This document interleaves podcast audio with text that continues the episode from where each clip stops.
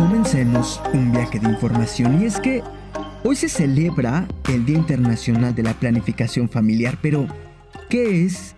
¿Quién acuña el término? ¿A qué se refiere?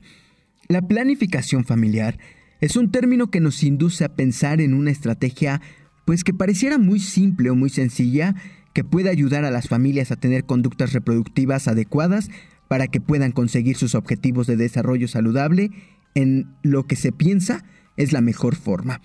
En parte, en parte es verdad, pero realmente la planificación familiar es una estrategia que va mucho más allá de la familia. Es un concepto que está íntimamente ligado al desarrollo de las naciones. Los temas reproductivos en la actualidad y desde tiempos muy remotos no solo han preocupado a las familias, sino que empezó por ser una preocupación del propio individuo como persona, quien se dio cuenta que el ejercicio de su sexualidad en determinadas circunstancias generaba un embarazo en las mujeres y el nacimiento de un nuevo individuo. La preocupación individual en los últimos tiempos pareciera que se ha transformado en una preocupación, diríamos, mundial cuando el número de personas en el mundo es cada vez mayor y sobre todo la reducción de recursos naturales se relaciona con efectos sobre las mejores condiciones de habitabilidad de todas las personas en el mundo. Es entonces en este contexto que se desarrolla el concepto moderno de la planificación familiar como una propuesta que debe influir, pues no solo en mejorar la salud sexual y reproductiva de las personas, sino también en la educación, en aliviar la pobreza, mejorar el ambiente y en el desarrollo económico de las naciones, es decir, en un concepto amplio que debe ser tomado en cuenta por quienes tienen la responsabilidad de dirigir a nuestros gobiernos y que son entonces quienes tienen que ver a la planificación familiar desde la perspectiva de considerarla como una herramienta básica para lograr el desarrollo de las naciones de una manera sostenible. Consideraciones como las del neomaltusianismo han hecho que los estados se preocupen por tener políticas de población.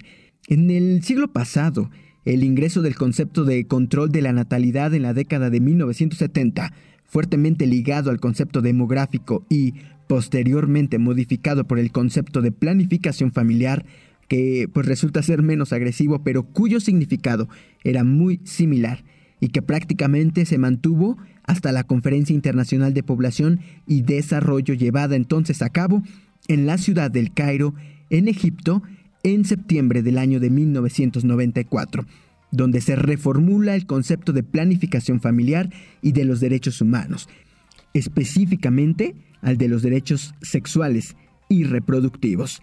Y porque en esta conferencia la planificación familiar fue reconocida como una estrategia de salud importante y fundamental que aplicada entonces en forma adecuada puede contribuir al desarrollo de los pueblos en el mundo. El énfasis se centró en la persona y como tal se reconocieron sus derechos a la salud y su salud sexual y reproductiva. Actualmente es considerada como un elemento promotor de los derechos humanos, pero además porque si el derecho a la salud es un derecho de todo individuo, es deber de los estados garantizar que todos puedan tener desde su nacimiento las mejores condiciones que permitan el logro de personas saludables. Pero sobre todo porque tener acceso a los alimentos, al vestido, al agua segura, a los servicios de salud de más alta calidad con programas de promoción y prevención con una amplia variedad de medicamentos y métodos anticonceptivos disponibles y accesibles. Es decir, que tener acceso a una planificación familiar es también un derecho de todas y todos y es deber del Estado garantizarla. Por eso y más, en su Día Internacional, la planificación familiar es hoy, 3 de agosto, nuestra mejor forma para arrancar nuestro día de información. Yo soy Israel Oliver y les doy la bienvenida. Comenzamos.